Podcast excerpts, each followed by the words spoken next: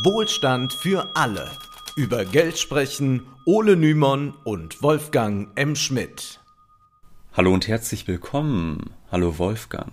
Hallo Ole. Kürzlich gab es im Deutschen Bundestag eine bemerkenswerte Situation. Katharina Beck, die finanzpolitische Sprecherin der Grünen, stellte den FDP-Finanzminister Christian Lindner zur Rede, wie man die Finanzmärkte glücklich machen könnte. Darum ging es ihr. Sie sagte, Herr Lindner, ich freue mich sehr, dass wir und auch das Finanzministerium die Finanz- und Kapitalmärkte in unserer Regierung als Ermöglicher sehen.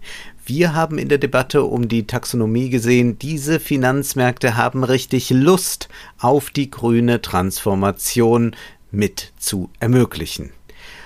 Und jetzt hier meine Frage zu unserem gemeinsamen Projekt führender Sustainable Finance Standort zu werden. Was ist da Ihre Vision? Wie stellen Sie sich diesen pulsierenden führenden Standort vor? Ja, Standortvorteil, das können wir uns für später gleich nochmal merken, diesen Begriff, das ist schon ein bemerkenswertes Zitat. Der Staat, der wird von der grünen Politikerin nicht als aktiver Gestalter gesehen, vielmehr sollen die Finanzmärkte die grüne Transformation vorantreiben und der Staat, der soll höchstens hier und da mal eine kleine Weiche stellen. Es mag jetzt für manche verrückt klingen, aber hat sich in den letzten Jahren immer mehr als Leitlinie vieler Staaten durchgesetzt, wie wir heute sehen werden. Bevor wir jedoch über den grünen Kapitalismus sprechen, möchten wir darauf hinweisen, dass wir uns über eine finanzielle Unterstützung freuen. Möglich ist das ganz traditionell via Banküberweisung oder auch über PayPal. Die Kontoverbindungen stehen in der Beschreibung zu dieser Episode. Unser Format ist ziemlich zeitintensiv, deshalb helfen uns diese Zuwendungen sehr. Außerdem sind wir neuerdings auch bei Steady und Patreon vertreten. Wer uns dort unterstützen möchte, kann das auch tun, wenngleich die Gebühren auf den beiden Plattformen etwas höher sind und so etwas weniger für uns bleibt.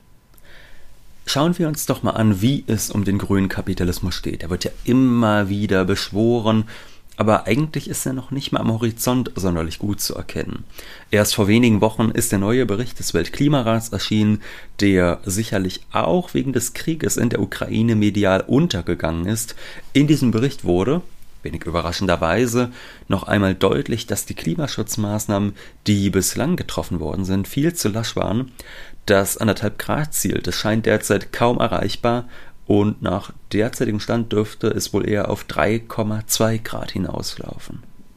Die Emissionen sind, auch wenn Corona für einen kurzen Knick in der Kurve gesorgt hat, so hoch wie nie zuvor und auch die so wichtigen Technologien zur Speicherung von CO2-Äquivalenten sind noch lange nicht ausgereift. Die Lage ist also ernst und das wird in den letzten Jahren auch in der Politik und in der Finanzwelt immer spürbarer. Viele Ökonomen und Politiker fordern seit Jahren grünes Wachstum und viele staatliche und private Institutionen schreiben sich den Umweltschutz auf die Fahnen. Die EZB beispielsweise will grüne Geldpolitik betreiben, während Larry Fink, der Chef des größten globalen Vermögensverwalters BlackRock, schon vor zwei Jahren in einem Brief an die CEOs mehr Nachhaltigkeit angemahnt hat.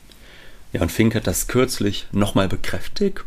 Und das hat er auch gar nicht mal nur als so eine unangenehme Aufgabe dargestellt, sondern er hat das auch als Chance für Anleger gepriesen.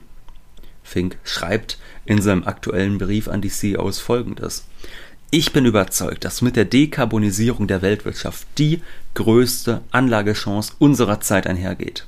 Zugleich wird diese Entwicklung jene Unternehmen zurücklassen, die sich nicht anpassen, ganz gleich, in welcher Branche sie tätig sind. Und so wie manche Unternehmen Gefahr laufen, abgehängt zu werden, wird es auch ganzen Städten und Ländern ergehen, die sich nicht fit für die Zukunft machen.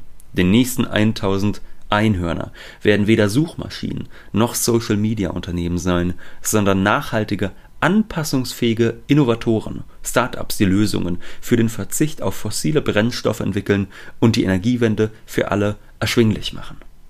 Einhörner sind Startups mit einer Marktbewertung von über einer Milliarde Dollar.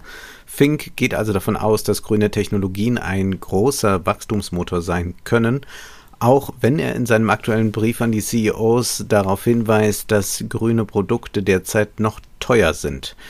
Damit sich das ändert, stellt Fink den CEOs in seinem Brief folgende Fragen. Was tun Sie für bahnbrechende Neuerungen in Ihrem Geschäft? Wie bereiten Sie sich auf den Übergang zu einer klimaneutralen Wirtschaft vor und welchen Beitrag leisten Sie? Was bedeuten die grundlegenden Veränderungen, die die Energiewende für Ihre Branche mit sich bringt, für Ihr Unternehmen? Bedrohen Sie seine Existenz oder wird es wie Phönix aus der Asche neu entstehen? Das klingt nun erst einmal nach wohlwollenden Fragen, aber die damit verbundene Drohung ist klar, auch wenn BlackRock nicht vorhat, das hat Fink auch ganz klar geschrieben, auch wenn BlackRock nicht vorhat, sein Geld aus allen Öl- und Gasgeschäften abzuziehen, wird in Zukunft immer stärker darauf geachtet werden, welche Nachhaltigkeitsziele sich Unternehmen setzen, um weiterhin wettbewerbsfähig zu sein. Und die Unternehmen wissen auch, wenn BlackRock, der größte und mächtigste Vermögensverwalter der Welt, sein Kapital aus Unternehmen abzieht, dann kann das schnell einen Abwärtstrend einläuten. Jetzt fiel schon dieses Wort Wettbewerbsfähigkeit. Musik in meinen Ohren? Nein. Ja. Wieso diese nicht nur zwischen einzelnen Unternehmen, sondern auch zwischen Staaten einer der springenden Punkte bei der grünen Wende ist, werden wir gleich noch ausführlicher erklären. Aber bleiben wir mal bei der Bestandsaufnahme. So viel auch über die grüne Transformation gesprochen wird, insbesondere aufgrund des Ukraine-Kriegs, sind fossile Unternehmen derzeit die großen Gewinner an den Aktienmärkten, während grüne Anleihen deutlich weniger Rendite bringen. Der wachstumsorientierte ESG-Fonds von BlackRock hat in den letzten anderthalb Jahren gerade einmal zwei Prozent Wachstum hingelegt. Also hätte man es auch fast aufs Sparbuch legen können. Ja. Zum Vergleich, ein konventioneller ETF wie der Core MSCI World stieg im letzten Jahr um 13 Prozent.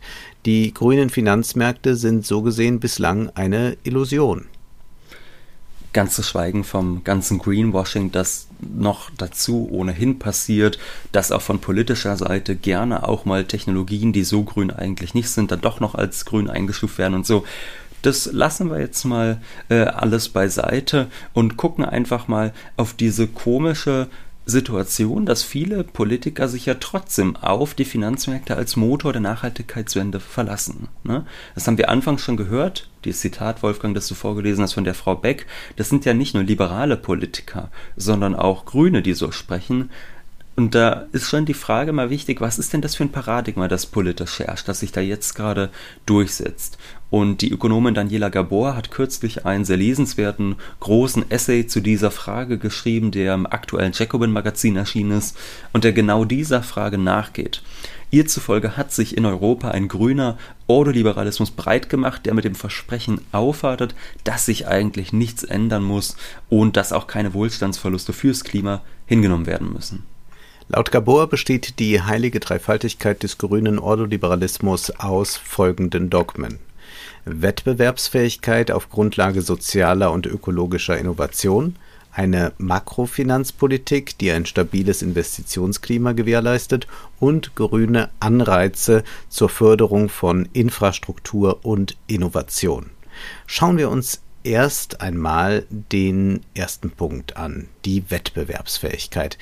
Gerade diese ist ein springender Punkt bei der Frage nach Klimaschutz. Und mit Wettbewerbsfähigkeit meinen wir jetzt nicht nur diejenige zwischen einzelnen Unternehmen, sondern auch die zwischen den Staaten.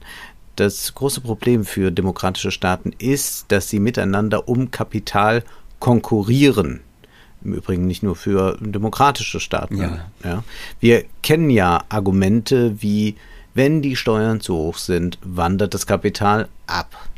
Die Drohung der Kapitalflucht mag zwar oft ein Bluff sein, da Deutschland als hochindustrialisiertes Land mit einem guten Ausbildungssystem und auch sonst viel Sicherheit und Wohlstand für das Kapital sehr attraktiv ist. Dennoch sucht das Kapital nach Anlagemöglichkeiten mit möglichst hohen Renditen und wenn ein Staat im Alleingang versucht, strenge Maßnahmen für den Klimaschutz einzuführen, kann das Kapital in der Tat oftmals ins Ausland abwandern, wo die CO2-intensive Produktion noch nicht verboten worden ist oder noch wahnsinnig billig ist. Völlig richtig und da merkt man eben diesen Standortvorteil, der oft beschworen wird und den Wettbewerb um Kapitalflüsse ganz besonders, denn so ein Land mit zu hohen Steuern beispielsweise gilt genauso wie ein Land mit zu strengen Umwelt- oder Klimaschutzmaßnahmen als nicht wettbewerbsfähig. Und genau deshalb sind ja auch internationale Abkommen so wichtig. Das haben wir im Bereich der Steuern gesehen, wo ja zuletzt eine internationale Mindeststeuer beschlossen worden ist, um den internationalen Steuerwettbewerb, dieses Race to the Bottom, aufzuhalten.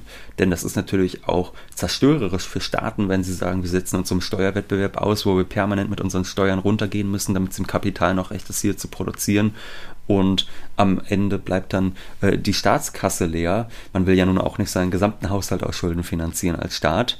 Beim Klimaschutz, da sind solche Abkommen natürlich nochmal dringlicher. Ja, Steuern sind ja die eine Sache. Aber wenn jetzt zum Beispiel die CO2-intensive Produktion nur von einem Land ins andere ausgelagert wird, dann ist ja insgesamt überhaupt nichts gewonnen. Und da merken wir eine besondere Irrationalität des kapitalistischen Weltsystems, also der, der Wettbewerb zwischen den Staaten um globale Kapitalflüsse, der behindert effektiven Klimaschutz. Da will einfach keiner der Erste sein, der einen Schritt macht in Richtung Klimaschutz, weil man einfach weiß, da kann man abgestraft werden für äh, von den Finanzmärkten und was weiß ich. Das merkt man übrigens auch gerade jetzt so im reichen Westen, dass man da natürlich ganz andere Argumente auch gerne bringt. Also zum Beispiel ähm, sagt man in Deutschland ja auch gerne, ja, äh, guckt mal nach China obwohl das äh, wahnsinnig verlogen ist. Also Deutschland hat ein Prozent der Weltbevölkerung, ist für zwei Prozent der Emissionen verantwortlich. Da merkt man ja relativ klar, da stimmt etwas nicht. Und dennoch ist es so, dass man da gerne auf ein Land wie China verweist, um das eigene Handeln zu rechtfertigen, obwohl der Pro-Kopf-Verbrauch dort niedriger ist. Hm, das mag zwar in Bezug auf das bisherige Handeln verlogen sein, ist aber nicht unbedingt falsch, wenn es um die Zukunft geht. Wenn Länder wie Deutschland besseren Klimaschutz betreiben, kann es tatsächlich passieren, dass die CO2-intensive Produktion nur ausgelagert wird. Gerade deshalb versuchen westliche Politiker immer mehr, den Klimaschutz auch als Machtinstrument im geopolitischen Ränkespiel zu nutzen. Denken wir an Annalena Baerbock, die schon vor ihrer Kanzlerkandidatur im Juni 2019 beim BDI, also beim Bundesverband der deutschen Industrie beklatscht wurde. Damals forderte sie, endlich europäische Regelungen beim Klimaschutz zu beschließen, die europäischen Firmen Wettbewerbsvorteile bieten könnten. Chinesische Firmen, die diesen Standards nicht nachkommen und mit Dumpingpreisen locken, sollten mit einer Strafsteuer belegt werden, um die eigene Vormachtstellung zu sichern. Baerbock sagte damals ganz klar, ich will als Politikerin nicht mit neuen Grenzwerten drohen. Ich glaube, dass die Zeit drängt. Da können wir uns nicht noch 48 Kommissionen und Stuhlkreise leisten. Dafür wurde sie beklatscht. In dem BDI ist es natürlich sehr recht, wenn deutsche Politiker Handelsinstrumente einsetzen, um deutsche Profite zu sichern. Gerade ein mächtiger Staat wie Deutschland hat es in der EU natürlich noch mal leichter, solche Interessen durchzusetzen. Und da ist sicherlich die chinesische KP weniger zuverlässig, sodass man sich da durchaus äh, freut, wenn man jetzt vielleicht auch gar nicht unbedingt dazu gezwungen ist, äh, sein Kapital abwandern zu lassen. Was wir an den Aussagen Baerbocks von vor drei Jahren sehen können, ist folgendes. Klimaschutz ist nicht einfach ein gutes Argument für sich. Das ist nicht einfach eine schöne Sache, die die Staaten mal so machen, sondern Klimaschutz wird vom Kapital nur großzügig beklatscht, wenn er als Instrument für den heimischen Wettbewerbsvorteil dienen kann kann man auch jetzt gerade sehen, jahrelang wurde viel zu wenig getan, um sich von fossilen Energieträgern unabhängig zu machen. Da hat man sich gefreut über billiges russisches Gas und Öl und hat ganz klar gemacht, naja, wenn wir da jetzt äh, einen Riegel vorschieben würden, da würden wir ja auch unseren eigenen Wettbewerbsvorteil ganz, ganz stark äh, mit beschneiden, weil dann die Produktion teurer würde und dann könnten wir international nicht mehr mithalten. Jetzt aber, nach Putins Angriff auf die Ukraine, stellt sich auf einmal Christian Lindner als Finanzminister hin und erklärt, dass erneuerbare Energien Freiheitsenergien seien. Und da sehen wir schon mal, Klimaschutz ist besonders leicht durchsetzbar. Wenn er dazu dient, Wettbewerbsvorteile beim Kampf um globale Kapitalströme zu ermöglichen oder wenn es darum geht, geopolitisch unliebsame Gegner auszuschalten, wie es jetzt gerade ja versucht wird. Kommen wir zu den zwei weiteren heiligen Dogmen des grünen Ordoliberalismus. Er soll ein stabiles Investitionsklima und grüne Anreize setzen. Das Wort Anreize deutet schon darauf hin, der Staat soll nicht aktiv handeln, soll nicht den Ton bei der grünen Transformation vorgeben, er soll nur dem Kapital Investitionschancen bieten. Es handelt sich also nicht um einen großen grünen Staat, wie Gabor schreibt. Ein großer grüner Staat wäre nämlich einer, der selbst investiert, der grünes öffentliches Eigentum fördert, der alte Dogmen über den Haufen wirft und eine neue Koordination zwischen Zentralbanken und Finanzbehörden in die Wege leitet. Kurzum, es wäre ein Staat, der die Richtung und das Tempo vorgibt, an die sich das Kapital dann halten muss.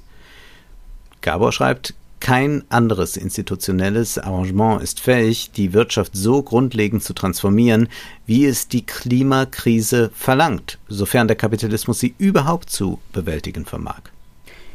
Was ja auch eine interessante Frage ist. Inwiefern, mhm. inwiefern geht das eigentlich überein? Können wir uns einen CO2-neutralen Kapitalismus vorstellen? Da würde ich sagen, theoretisch ist das sicherlich denkbar. Theoretisch kann man sich viel vorstellen. Also wenn man es tatsächlich schafft, energiepolitisch eine unglaublich schnelle grüne Wende durchzuführen, dann ist das denkbar. Also es gibt ja viele Linke, die sagen, Kapitalismus, Wachstum und CO2-Neutralität, das geht überhaupt generell nicht. Da würde ich sagen, nee, theoretisch ist das schon möglich. Es ist aber natürlich gerade hochgradig unwahrscheinlich, wenn wir uns ansehen, wie es in der Welt aussieht. Übrigens auch äh, Putins Angriff auf die Ukraine wird ja auch nicht zum Anlass äh, genommen, jetzt direkt zu sagen, und jetzt gehen wir all in und fördern noch viel, viel stärker die Erneuerbaren, sondern da guckt man ja eher, von wo bekommen wir stattdessen Gas, ja, und Öl, ja. also schnell mal nach Katar fahren und sonst was. Also auch da geht das jetzt so schnell äh, in Wahrheit nicht voran. Und da muss man immer im Blick behalten, auch wenn das theoretisch möglich ist, ein grüner Kapitalismus, äh, also zu glauben, dass Wachstum immer nur bedeuten muss, dass mehr Ressourcen verbraucht werden, das ist ja Quatsch. Das können ja auch mehr Dienstleistungen oder sonst was verbraucht werden. Das ist ja erstmal dem Kapital einerlei. Aber ganz klar ist, dass nach jetzigem Stand, wenn wir uns einfach ansehen, wie viel Emissionen ähm, ausgestoßen werden und wie viele Menschen ja noch global gesehen in bitterer Armut leben, dass ein äh, Kapitalismus, der CO2-neutral ist, jetzt gerade schwer vorstellbar ist und vielleicht muss man dann sogar noch darüber hinausgehen und sagen, äh, vielleicht hätte auch jedes politische und wirtschaftliche System es relativ schwierig, heutzutage oder in den nächsten ein, zwei Jahrzehnten CO2-neutral zu werden, wenn man bedenkt, wie viele Menschen wir noch aus der Armut eigentlich herausheben wollen, die ja auch ja. Äh, sehr wichtige Bedürfnisse haben. Aber wir können ja jetzt jedenfalls feststellen, dass äh, obwohl so groß Alarm geschlagen wird, nur sehr kleine Schritte unternommen werden. Mhm es gibt nicht irgendwelche großen, tollen neuen Förderungen, um jetzt klimafreundlicher zu bauen. Im Gegenteil, da wurde ja eher noch äh, was dann an KfW-Förderung weggestrichen. Oder denken wir auch an diese ganze Buhai um das 9-Euro-Ticket. Ist ja schön, dass es ja. jetzt kommt, aber das ist ja nun wirklich ein klitzekleiner Schritt, der da getan wird. Und man könnte ja mal überlegen, was da noch alles geht. Aber naja, was soll man sich aufregen? Ja, ich meine, beim 9-Euro-Ticket ist es ja ohnehin so, dass ich einfach Angst habe. Also ich bin dem Ganzen ja sehr zugeneigt eigentlich, aber ich habe natürlich einfach nur Angst, dass es zum großen Chaos in der Ferienzeit führt und die Leute danach sagen, und jetzt setzen wir uns erst recht ins Auto. Äh, also schauen wir mal, ob das wirklich was bringt oder es gibt ob es jedenfalls keinen einzigen Zug mehr. Genau, ob es da nicht besser gewesen wäre zu sagen, wir nehmen mal ein paar Milliarden und stecken sie in neue Züge, anstatt in die Vergünstigung von Tickets für eine kurze Zeit. Aber gut, dieser große grüne Staat, der jetzt schon so ein bisschen angeklungen ist, Wolfgang, ne? wo du sagst, das müsste man eigentlich ja machen, man müsste viel größer denken, man müsste investieren von staatlicher Seite aus, der ist eigentlich gar nicht zu sehen. Also große staatliche Infrastrukturprojekte, höhere Schulden, das will man in Deutschland ja eher nicht. Klar, äh, bei Aufrüstung runde Sache, aber ansonsten eher nicht. Und stattdessen bekommen wir laut Gabor einen kleinen grünen Staat, der nicht selbst das Tempo vorgibt, sondern nur private Investitionen anregt und dann den Charakter und die Geschwindigkeit der Transformation dem institutionellen Kapital überlässt. Und durchgesetzt hat sich laut Gabor ein neuer Konsens, den sie den Wall Street Consensus, kurz WSC nennt. Und damit spielt sie auf den Washington Consensus, den Washington Konsens aus den 90er Jahren an. In den 1980er Jahren waren viele lateinamerikanische Staaten im Ausland verschuldet und Institutionen wie die Weltbank oder der Internationale Währungsfonds hatten ein passendes Rezept. Diese Staaten sollten neue Kredite bekommen, aber nur, wenn sie sich sogenannten Strukturanpassungen unterziehen. Ganz im Sinne neoliberaler Ökonomen enthielten diese Strukturanpassungen Privatisierungen von Staatseigentum und öffentlichen Aufgaben, Kürzungen des Staatshaushalts, Liberalisierung des Außenhandels und so weiter. An diese Bedingungen wurden die internationalen Kredite geknüpft unter dem Begriff Washington Consensus, also Washington Konsens, wurde dieses Programm weltberühmt. Ja, worin unterscheidet sich nun der von Daniela Gabor bezeichnete Wall Street Konsensus vom alten Washington Konsensus? Auf den ersten Blick, da klingen die Programme recht ähnlich, wenn Gabor den Wall Street Konsensus folgendermaßen beschreibt. Der WSC basiert auf dem Narrativ, dass der Staat auf private Investitionen angewiesen ist, weil er das nötige Geld selbst nicht aufbringen kann, sei es aus ideologischen Gründen aller schwarze Null oder pragmatischen Erwägungen, Mangel an fiskalischem Spielraum oder Devisenreserven. Gemäß dem WSC lassen sich die Herausforderungen von wirtschaftlicher Entwicklung und Klimaschutz stemmen, indem man ein günstiges Geschäftsumfeld schafft, das privates Kapital anzieht. Das bedeutet, aus Schulen, Straßen, Krankenhäusern, Wasser- und Energieanlagen, Parks und Häusern Vermögenswerte zu machen, in die investiert werden kann. Das klingt nun erst einmal wie der alte Washington-Konsens, der ja auch auf Privatisierungen und niedrige Staatsausgaben setzte. Mm, jedoch mit einem Unterschied. Laut Gabor sind beim Wall Street Consensus Vermögenswerte die Basis von allem, während Vermögenswerte beim alten Washington Konsens keine Rolle spielten, stehen sie im Kern des Wall Street Konsens. Aber was ist damit eigentlich gemeint? Gabor schreibt, für das neue Paradigma sind Vermögenswerte die Basis von allem. Sie gelten als die Grundbedingung für wirtschaftliche Entwicklung und geben gleichzeitig deren organisierende Logik vor. Ob es nun darum geht, erneuerbare Energien zu fördern, Armut zu beseitigen, die Klimakrise zu bewältigen oder die Ungleichheit zwischen den Geschlechtern zu überwinden. All diese Missstände erfordern demnach anlagebasierte Partnerschaften zwischen Staaten, nationalen oder multilateralen Entwicklungsorganisationen und institutionellen Investoren, um neue Anlageklassen zu schaffen, welche die Finanzkapitalschwemme mit den Armen, dem Klima, der Natur oder der Infrastruktur verbinden. Wirf Rendite ab und du sollst dich entwickeln. Laut Gabor werden im kleinen grünen Staat wichtige Themen exakt so angegangen. Es werden grüne Anlageklassen für privates Kapital gefördert, die Rendite für die Anleger ist die Voraussetzung, damit eine Transformation überhaupt möglich ist. Der Staat nimmt dem Kapital dabei Risiken ab. Das Zauberwort lautet De-Risking. Und diese Risiken, die nimmt der Staat damit auf sich. Das Risiko der Transformation verbleibt beim Staat und das Kapital bekommt das unverbindliche Angebot, sich an ihr zu beteiligen. Oft geht das Ganze einher mit kompletten Privatisierungen öffentlicher Aufgaben oder zumindest mit sogenannten öffentlich-privaten Partnerschaften, kurz ÖPPs.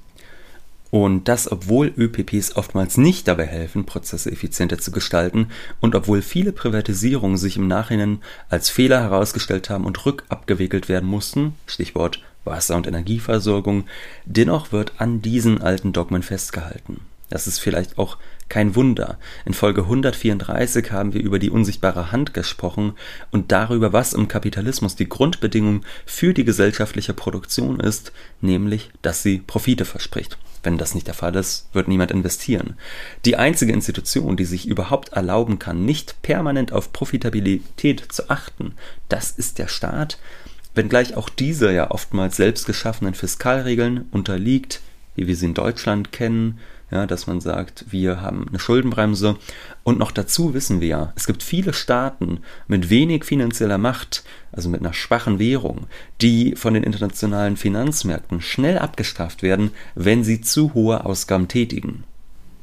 Die größeren Staaten mit mächtigeren Währungen können mehr investieren, auch wenn sie sich oft unsinnige Schuldenregeln auferlegen. Das tun sie aber nicht und hoffen auf einen grünen Kapitalismus jetzt. Das De-Risking soll dafür sorgen, dass sich der Umbau der Wirtschaft auch finanziell lohnt, anstatt also zu sagen, wir investieren von staatlicher Seite, selbst wenn es erst einmal viel kostet und die positiven Effekte erst deutlich später spürbar werden, kümmert sich der Staat vor allem darum, dass die grünen Anlageklassen profitabel werden. Interessanterweise kritisiert auch das IPCC, das den Klimabericht herausgibt, zwar die Staaten für ihre Inaktivität, gleichzeitig wird auch im aktuellen Klimabericht immer wieder die Risking gefordert.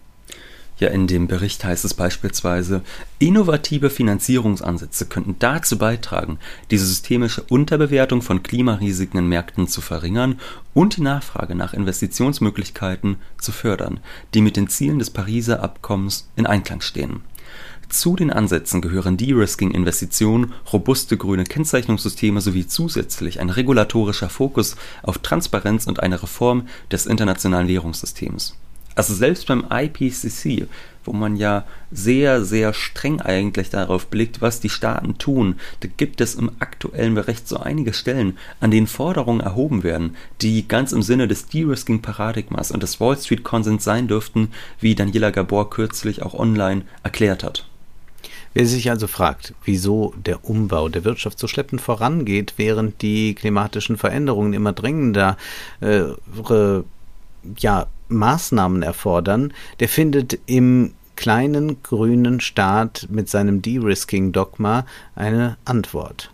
Neue Ansätze, wie etwa der große grüne Staat, sind dringend notwendig, denn neben der Klimakrise gibt es weiterhin auch global große Armut. Und auch diese globale Armut wird oftmals ganz im Sinne des Wall Street Konsenses behandelt, etwa wenn Entwicklungshilfe durch ÖPP-Projekte vorangetrieben werden soll und arme Staaten dazu gedrängt werden, ihr Staatseigentum zu privatisieren. Stattdessen brauchen wir laut Gabor einen großen grünen Staat, der selbst investiert und der, wenn überhaupt, ein De-Risking vor Ort betreibt und nicht für große institutionelle Anleger. Wir werden uns damit garantiert weiterhin befassen. Nun ist aber erst einmal Schluss für heute, denn Zeit ist Geld. Prosit. Das war Wohlstand für alle. Ihr könnt uns finanziell unterstützen über paypal.me-ole und Wolfgang oder über die in der Beschreibung angegebene Bankverbindung. Herzlichen Dank.